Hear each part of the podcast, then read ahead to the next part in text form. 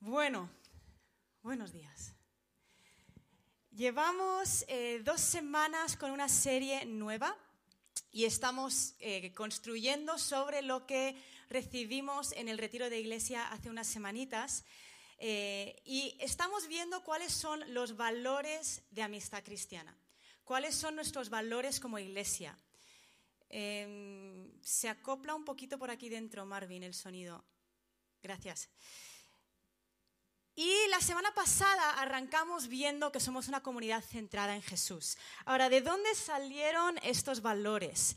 Eh, los valores salieron hace cinco o seis años, los líderes de Amistad Cristiana se sentaron y dijeron, oye, vamos a dejar por escrito qué somos como iglesia, cuál es nuestro ADN, qué nos identifica, qué es lo que somos. Y, empezaron a hacer una lista de lo que sabemos, que sabemos, que sabemos que somos como iglesia. Somos una comunidad centrada en Jesús, como vimos la semana pasada con Antonio. De hecho, no, sé si os acordáis, algunos de los que estabais cuando nos reuníamos en el bar de Galileo Galilei, que teníamos unas letras enormes que ponían Cristo atrás, ¿no? ¿Por qué? ¿Por qué teníamos esas letras? Porque queríamos que cuando la gente entrase viesen Cristo es nuestro centro. Esto es lo que nos mueve, esto es quién somos. De hecho, algunos estáis sonriendo porque las letras de Cristo, claro, la C y la O, que son un poco redondas, eh, a veces salían rodando en medio de la reunión. Entonces, a veces éramos una comunidad centrada en Cristo y otras veces éramos una comunidad centrada en Cristo. Pero creo que nos hacíamos entender, ¿no? Somos una comunidad centrada en Cristo y somos una comunidad de gracia, que es lo que vamos a estar hablando esta mañana. Ahora, ¿qué significa ser una comunidad de gracia? Para saber qué, significa eso necesitamos entender qué es la gracia, ¿verdad? El término eh, utilizado para gracia en el Antiguo Testamento, en el arameo es gen, en el Nuevo Testamento en griego es, es charis, y básicamente en ambos significa favor o bondad, en especial si has recibido este favor o esta bondad sin merecerlo para nada. Eh, el diccionario bíblico dice, en el Antiguo Testamento la palabra gracia implica en primer lugar una actitud magnánima de benevolencia gratuita por parte de Dios, que se concentra luego en los bienes que el receptor de tal gracia obtiene. Es decir, subraya, por un lado, la humildad del receptor y la, gratuidad del don. La gracia es un regalo inmenso y gratis, pero requiere humildad de parte del que lo recibe. Por eso encontramos esta expresión un montón de veces en el Antiguo Testamento, gente diciéndole a Dios, si he hallado gracia en tus ojos. Y luego lo que siguen, ¿no? el resto de su oración, si he hallado gracia, porque requería una humildad de parte de la persona que lo recibía. Ahora, ¿por qué requería humildad? Cuando tú y yo leemos el Antiguo Testamento, ¿sabes cuál es el adjetivo que más se repite para describir a Dios? El, adjetivo que más se repite en todo el Antiguo Testamento es la palabra santo. Dios es un Dios santo. ¿Y por qué se repite tanto este adjetivo? Porque la humanidad necesitaba entender que no podían acercarse a este Dios por su inmensa santidad, si no fuese por gracia. Luego llegamos al Nuevo Testamento, y, si, en el Antiguo Testamento el adjetivo que más se repite es la palabra santo, en el Nuevo Testamento la palabra que más se repite hablando de Dios es la palabra Padre. Ahora, ¿eso significa que, bueno, en el Antiguo Testamento Dios era santo y ahora ya no es tan santo? No, sino que Dios es santo. Sin embargo, por su gracia, de repente nos permite acercarnos a Él como Padre. ¿Significa que ya no necesitamos la humildad que vemos en el Antiguo Testamento? Para nada. Porque ¿qué significa humildad? La humildad no es pensar que eres lo peor, ni es pensar que eres lo mejor, pero decir que eres lo peor que es lo que muchos de nosotros pensamos que es la humildad, ¿no? La humildad es reconocer realmente quién eres. Y realmente quién eres es que no eres nadie. en el Sermón del Monte, ahora el Sermón del Monte no lo vamos a leer hoy.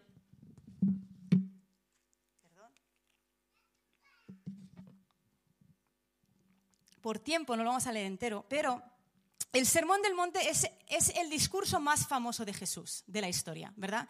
Es su, I have a dream, ¿no? Ese es como, es como su discurso, ¿no? ¿Y, por qué es el discurso más famoso de Jesús? Porque si tú le preguntas a cualquier persona en la calle, incluso a alguien que de verdad ni siquiera cree en Dios ni se considera cristiano, si saben qué dijo Jesús, la mayoría de la gente es capaz de decirte, ah, Jesús es el tío ese que dijo que hay que amar a los enemigos, ¿verdad? Eso está en el Sermón del Monte, en el discurso más famoso de Cristo.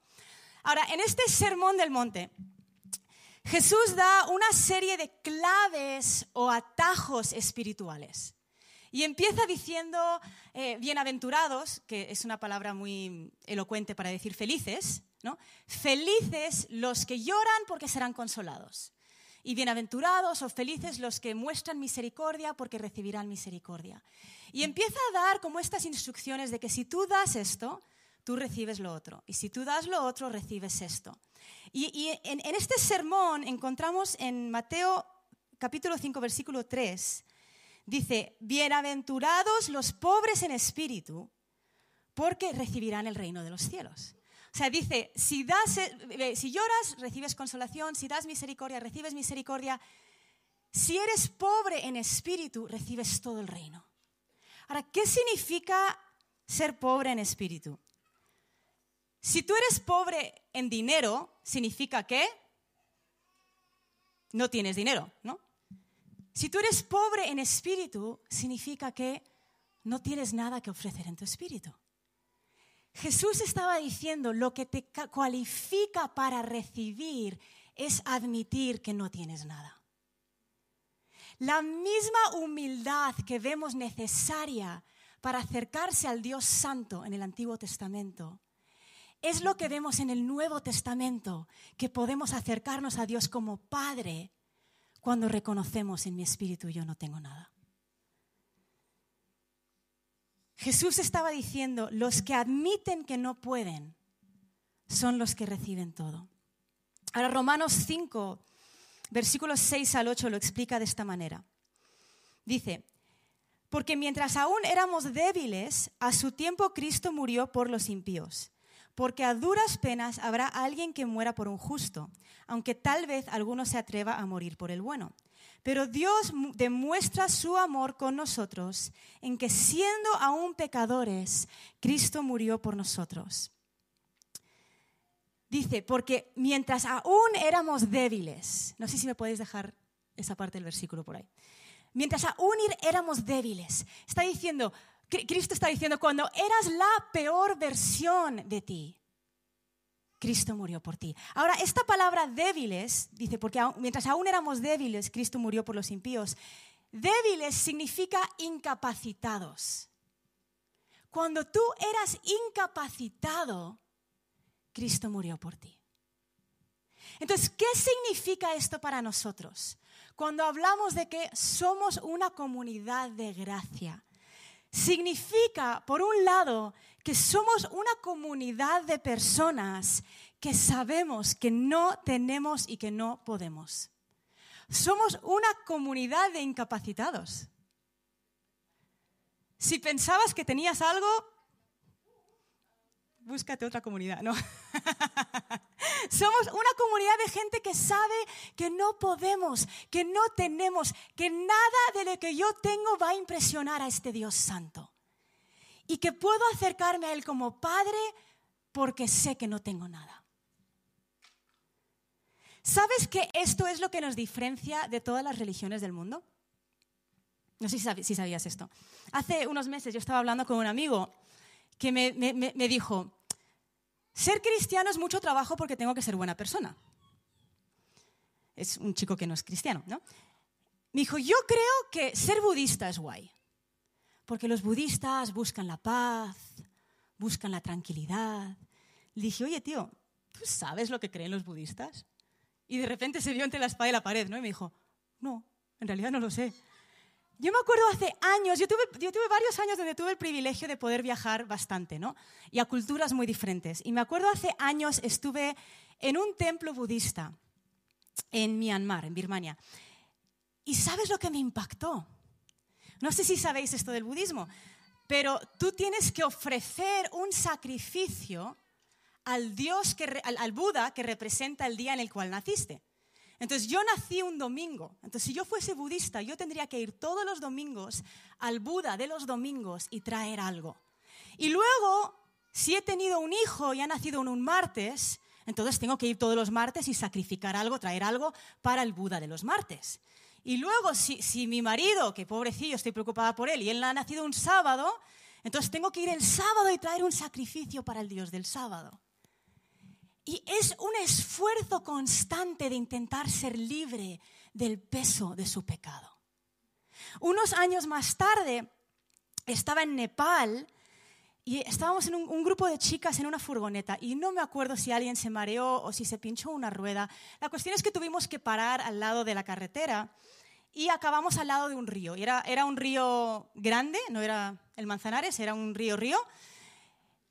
Y en el otro lado del río, cuando nos paramos, tuve el privilegio, y de verdad que siento que fue un privilegio, ver a un monje hinduista ofreciendo un sacrificio por los pecados de su aldea. Y se parecía mucho al Antiguo Testamento. Había un cordero, lo estaba degollando, estaba esparciendo sangre, estaba tirando sangre por el río, era todo no muy atractivo. Yo lo veía y pensaba, si yo no fuese cristiana, creo que tampoco querría ser parte de esta religión, ¿no? Eso es lo que te diferencia a ti y a mí de todas las religiones del mundo. Todos están intentando perfeccionarse o llegar o ser libres y somos los únicos que admitimos que somos incapacitados, que yo no puedo hacer absolutamente nada y que necesito no yo llegar a Dios, sino Dios llegar a mí. Eso es lo que es ser una comunidad de gracia. Somos un grupo de personas que sabemos que a, pesar de no tener, somos amados. Que a pesar de no poder, somos amados. Nos amó aún siendo pecadores cuando eras lo peor de ti, Él murió. Ahora, ¿cómo veo yo esto reflejado cada domingo y cada vez que nos juntamos y cada vez que me junto con mi familia de esta comunidad de gracia? Somos más o menos 240 personas. ¿Sabes que de las 240, 160 están sirviendo de alguna manera activa? Es un porcentaje altísimo de gente que llega pronto, que se va tarde, que pone el sonido, que quita el sonido, que está con los niños, que está ayudando con esto, que está ayudando con lo otro. ¿Y sabes por qué? Porque somos una comunidad que sirve en respuesta a la gracia, no que sirve para intentar ganarse algo, no que sirve por obras. Hace años, antes de casarnos, Chisco y yo estábamos en, Barcelona, estábamos de novios, ya teníamos la fecha de la boda por delante. Y eh, los que estuvisteis en el retiro conocisteis a Roberto Evans, ¿verdad? Ahora, Roberto Evans coincidió que él estaba en Barcelona. No me acuerdo si él iba a compartir, iba a predicar o algo. Y eh, quedamos con él, porque yo le conocía desde hace muchos años y él quería conocer al chico con el que se iba a casar Jazz, ¿no? Y ya para los que no estuvisteis en el retiro os voy a explicar cómo es Roberto. Roberto es un, es un tío, es un tierrón, y tiene su sentido de humor, pero nunca sonríe. ¿Verdad? Es como cara seria constantemente. Entonces le miró a Chisco y le dijo, he estado casado no sé cuántos años y tengo un consejo para ti. Y estábamos los dos como, a ver qué va a decir, ¿no? Un consejo. Y le dijo, happy wife, happy life. Pero ¿sabes que es verdad? Es, verdad. Si me mantiene feliz, la vida va bien, ¿no? No, es verdad en el sentido de que cuando tú sabes que eres amado, la respuesta natural es servir. La respuesta natural es dar. Este es un consejo gratuito matrimonial para todos que necesitaban eso esta mañana. Pero e, eso es lo que hacemos cada mañana cuando venimos. Cuando yo estoy entre semana en Valle Hermoso y veo tantas personas diferentes venir, los de atmósfera, los chavales, ayer estuvimos en el, curso alfa, montón de voluntarios súper emocionados de servir. ¿Por qué? Porque estamos respondiendo al amor. Somos una comunidad que responde al hecho de que siendo incapacitados Dios nos amó. El domingo pasado yo estaba aquí eh, a las 9 de la mañana poniendo los cables y de repente entra por la puerta de atrás dos mujeres, hemos traído el café. Súper contentas. No estaban intentando impresionar a Dios con el café. Estaban respondiendo al amor como dos personas totalmente incapacitadas. Entonces, ¿qué significa ser una comunidad de gracia? Por un lado, somos una comunidad que sabe que no tenemos y que no podemos. Por otro lado, somos una comunidad que sirve respondiendo a su gracia, respondiendo a su amor. En Efesios 2, versículos 8 al 10, dice, porque por gracia habéis sido salvados por medio de la fe y esto no de vosotros, sino que es don de Dios. No por obras para que nadie se gloríe, porque somos hechura suya, creados en Cristo Jesús para hacer buenas obras, las cuales Dios preparó de antemano para que anduviéramos en ellas. Hacemos buenas obras, pero no es para gloriarnos. Otra versión dice para enorgullecernos. Yo no puedo estar orgullosa de algo que yo no he hecho, ¿verdad? me acuerdo hace unos años, a lo mejor Chisco me mata por este ejemplo, pero me acuerdo hace unos años, eh, Chisco me dijo, oye, yo te quiero cocinar. Y dije, vale, genial. Dije, yo ya he descongelado para cocinar. Me dijo, ah, vale, pues dime qué hacer y yo lo hago. dije, pues perfecto. No quiero exagerar, ¿eh? pero cada 30 segundos, ¿cuánta sal? ¿Cuánta pimienta? ¿Ahora qué hago? ¿Ahora remuevo? ¿Sigo removiendo? Y termina de, de cocinar, nos sentamos para comer y empezamos a comer y me mira y me dice, qué crack soy, ¿no? Pero qué bien sabe. Pero ¿sabes que hacemos lo mismo con el Señor? Dios nos dice qué hacer, somos incapacitados y luego decimos, qué bien lo he hecho, ¿no? Dice, no lo hacemos por obras para que nadie se gloríe. Somos hechura suya, creados en Cristo Jesús para hacer buenas obras, las, las cuales Dios mismo preparó. Él las preparó. Yo simplemente camino en lo que Él ha preparado para mí. No para que yo me enorgullezca, no tengo nada de qué enorgullecerme. ¿Por qué? Porque soy parte de esta comunidad de incapacitados. Ser una comunidad de gracia significa que somos un grupo de personas que sabemos que no tenemos, que no somos nada, somos una comunidad que sirve respondiendo a su amor. Y por último, somos una comunidad que nos mostramos gracia unos a otros. Cuando tú sabes que no tienes y que no puedes, sabes que el que está al lado no tiene y no puede. En 2 de Corintios 4, 7 dice, pero tenemos este tesoro en vasos de barro para que la extraordinaria grandeza del poder sea de Dios y no de nosotros. ¿Sabes que la persona que tú tienes al lado es un vaso de barro con algo increíble dentro? Míralo, a la persona que tienes al lado. Tiene algo increíble dentro. A pesar de ser por fuera un vaso de barro. Ahora, ¿significa eso que yo me, enorgullezco, ¿no? De, wow, yo tengo algo increíble dentro. Sí y no, ¿verdad? Porque yo sé que tengo algo increíble dentro.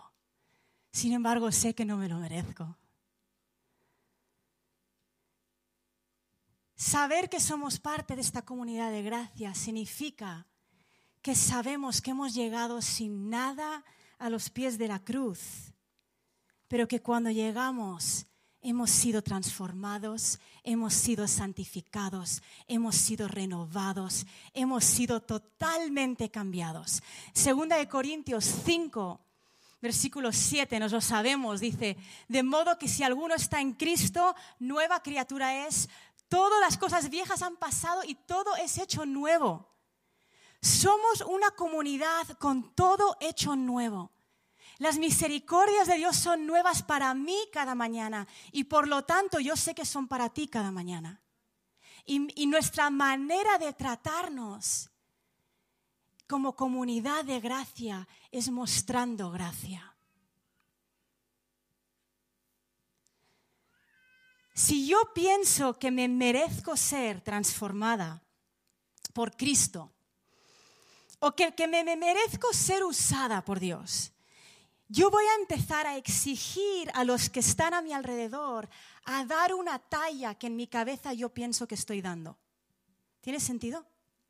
Pero cuando yo sé que yo nunca doy la talla, y lo sé que nunca doy la talla, mi manera de ver a la gente a mi alrededor cuando no dan la talla es diferente. Es, ah, que no has dado la talla, bienvenido al club. Le estaba contando ayer a alguien que hace unos años me subí a un avión y el chico que iba a mi lado tenía una pulsera cristiana. Y le digo, ah, ¿eres cristiano? Y se le pone los ojos así como, ups, me han pillado, ¿no? Y me dice, muy malo. Y le digo, ah, yo también. Y me miró como, ¿qué, qué me habla esta tía, no? Porque yo tampoco doy la talla. Es por su gracia. Es por su gracia. Somos una comunidad que sabemos que no tenemos, que servimos por su gracia y que nos mostramos gracia unos a otros.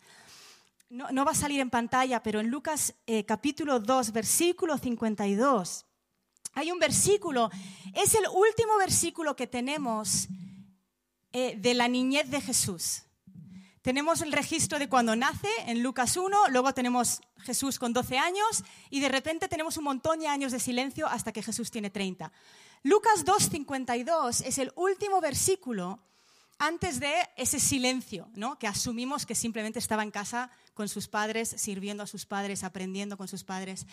Lucas 2.52 dice que Jesús creció en favor con Dios y con los hombres.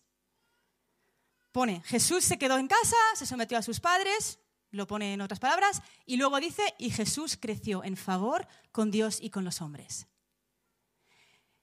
Esa palabra favor en el griego es charis. ¿Dónde hemos visto charis? Es gracia. Jesús creció en gracia con el Padre y con los hombres. La palabra favor y la palabra gracia son intercambiables. Ahora, favor es la raíz de favorito. Jesús se convirtió en el favorito de Dios y en el favorito de los hombres.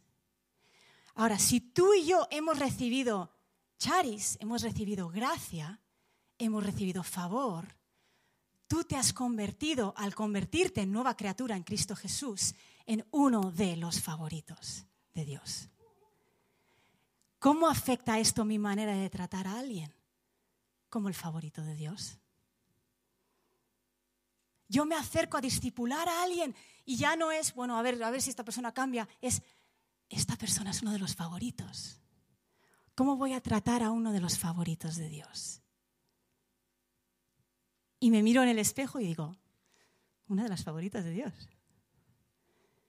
Eso es ser parte de una comunidad de gracia una comunidad, qué guay, ¿no? Una comunidad de los favoritos de Dios. Ahora, ¿cómo funciona esto cuando metemos la pata? Mostrar gracia unos a otros, tratarnos como los favoritos de Dios, no significa ignorar el pecado. Yo no quiero ser parte de una comunidad donde no me corrigen. Si soy muy sincera, ¿eh? Yo quiero ser parte de una comunidad donde me dicen, oye, Jazz, esto que hiciste no moló.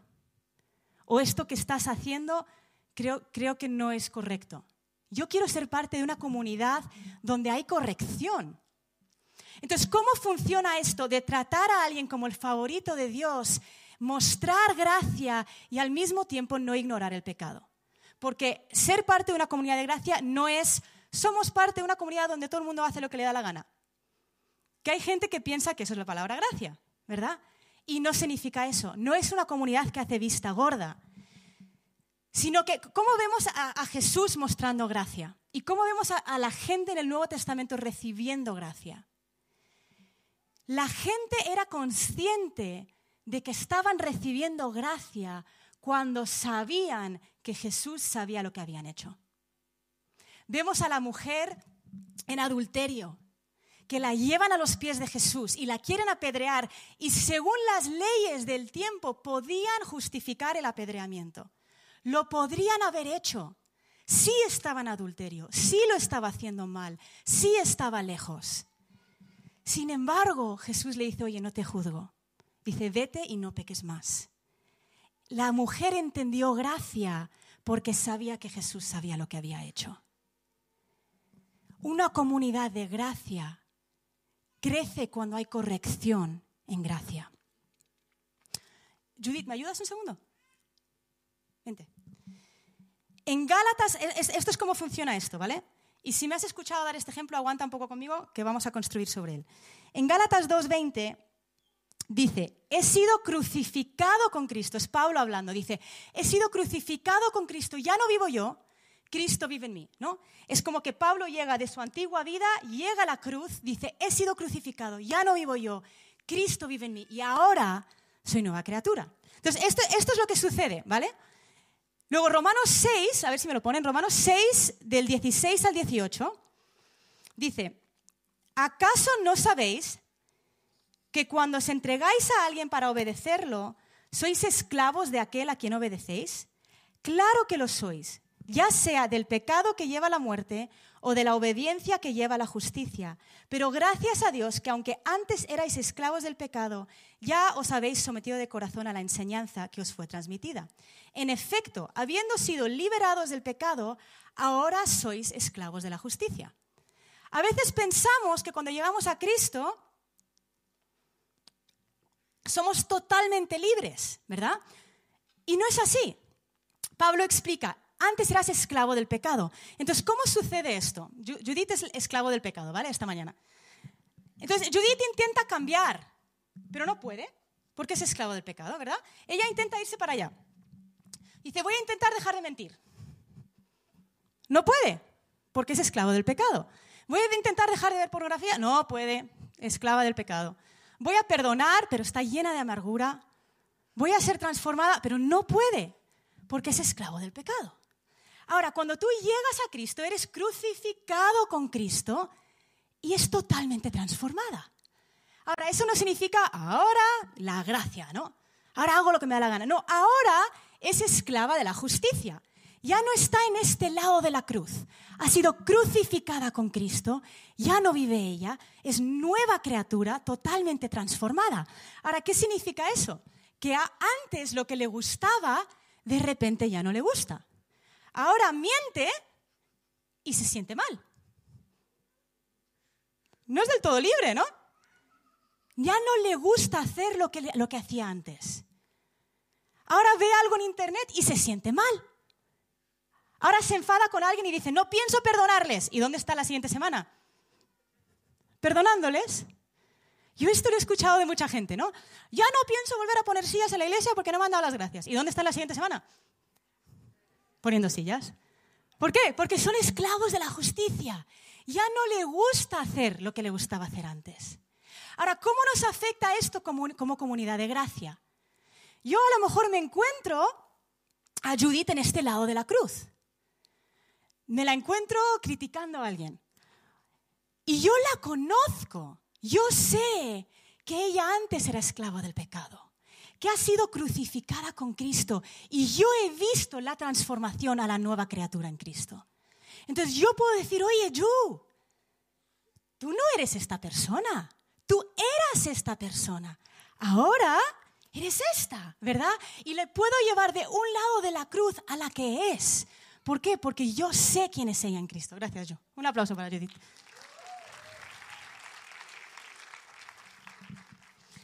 Eso es una comunidad de gracia. Jordi, ¿me puedes ayudar? Y los de, los de la alabanza podéis ir saliendo si queréis. Cuando tú y yo entendemos lo que Cristo hizo por nosotros y formamos parte de esta comunidad de gracia. Una comunidad de gracia es un grupo de incapacitados que saben que no tienen nada. Es un grupo de personas que sirve respondiendo. Y es un grupo que se trata unos a otros, mostrando gracia, corrigiendo en amor.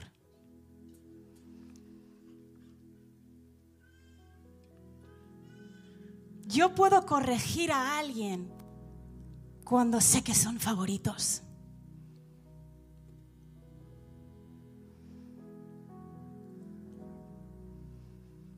Este verano, me acabo de acordar de esta historia, estuvimos en el campo de niños y pillé a un chaval por segunda o tercera vez, un chavalín, ¿eh? o sea, no sé, nueve añitos, que estaba ahí insultando a otro y sacándole el dedo a un chaval, ¿no? Y le pillé por tercera vez y le había dicho, tío, te vuelvo a pillar, te va a caer. Y le cayó. Y, y el chaval estaba hecho polvo, estaba llorando y me acerco con él y digo, a ver, tío, ¿qué te pasa? Me dice, es que siempre me pillan a mí. ¿Cuántos se sienten así a veces, no? El otro me estaba insultando y nadie le ve. Insulto yo y siempre me pillan, ¿no? Y estaba yo, estaba, estaba yo, de hecho, muy tierno y muy cómico. Era, era como las 11 de la noche, era oscuro y el chaval, que casi no sabe leer, se había llevado la Biblia a la oscuridad a ver si se consolaba con las escrituras en medio del campo. Y empecé a hablar con este chaval. Dije, ¿sabes por qué siempre te pillan a ti? Me dice, ¿por qué? Digo, es la mano de Dios sobre tu vida. Porque Dios te podría dejar alejarte y actuar como un esclavo de pecado. Sin embargo, no te has soltado. Y deja que te pillen siempre a ti porque quiere que te quede claro que tú eres hijo suyo. Y le digo, chavalín, ¿eh? le digo, ¿Qué prefieres? ¿Salirte con la tuya y estar lejos de Dios? ¿O que te pillen y estar cerca de Dios? Lagrimones, ¿no? Ocho añitos. Prefiero que me pille.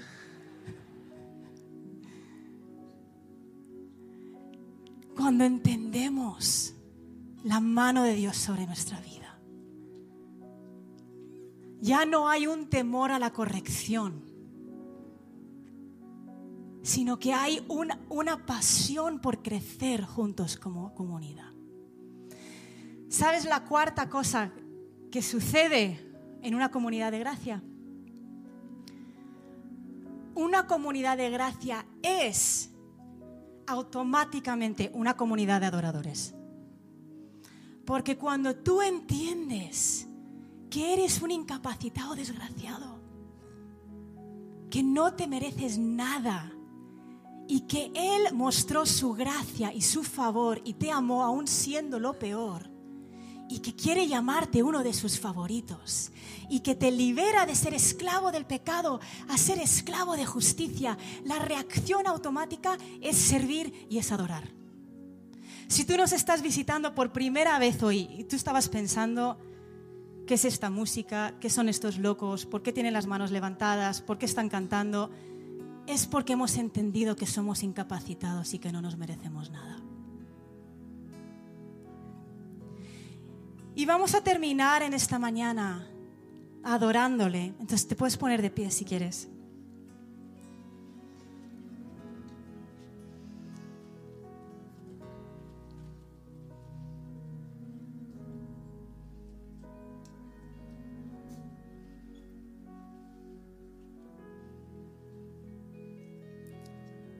Y si en esta mañana tú estás pensando, yo no soy nueva criatura en Cristo, yo intento hacer lo correcto, pero siempre hago lo incorrecto. Intento dejar algo y siempre acabo en este lado. Y tú te identificas con el esclavo del pecado. Y tú dices, yo quiero ser transformado para que de repente lo que me gustaba ya no me guste. Y de repente ser libre de lo que me estaba atando. Esto es una invitación para ti.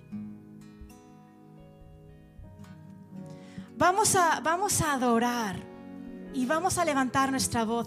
Pero si eso eres tú, va a haber gente aquí delante preparada para orar contigo.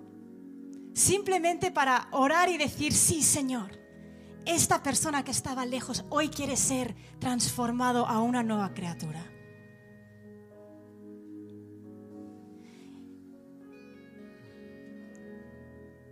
Y tendremos un tiempo de, oración cuando puedas salir un poco más de las butacas, cuando algunas personas salgan. Pero si eso eres tú y si tú dices, yo necesito orar con alguien, no te vayas esta mañana, espera, ¿vale? Espera y luego bajas y queremos orar contigo. Queremos ponernos de acuerdo contigo delante de nuestro Padre. Pero antes de eso queremos responder. Simplemente responder a, wow, tu gracia, Señor somos una comunidad de incapacitados. No nos merecemos nada. No nos merecemos tu perdón. No nos merecemos tu amor. No nos merecemos ser llamados hijos. Sin embargo, hemos hallado gracia en tus ojos cuando tú te hiciste hombre por nosotros. Y cuando tú moriste en esa cruz para que nosotros pudiésemos ser crucificados contigo y ser libres.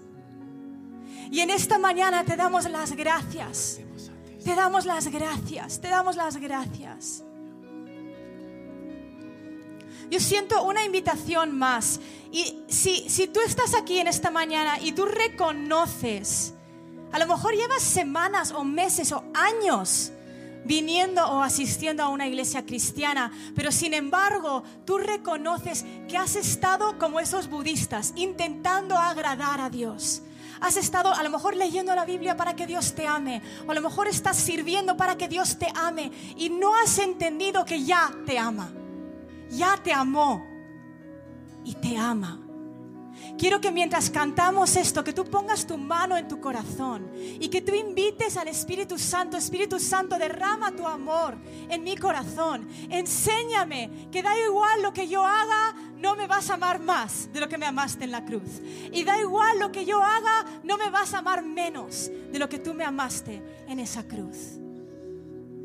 Gracias Jesús.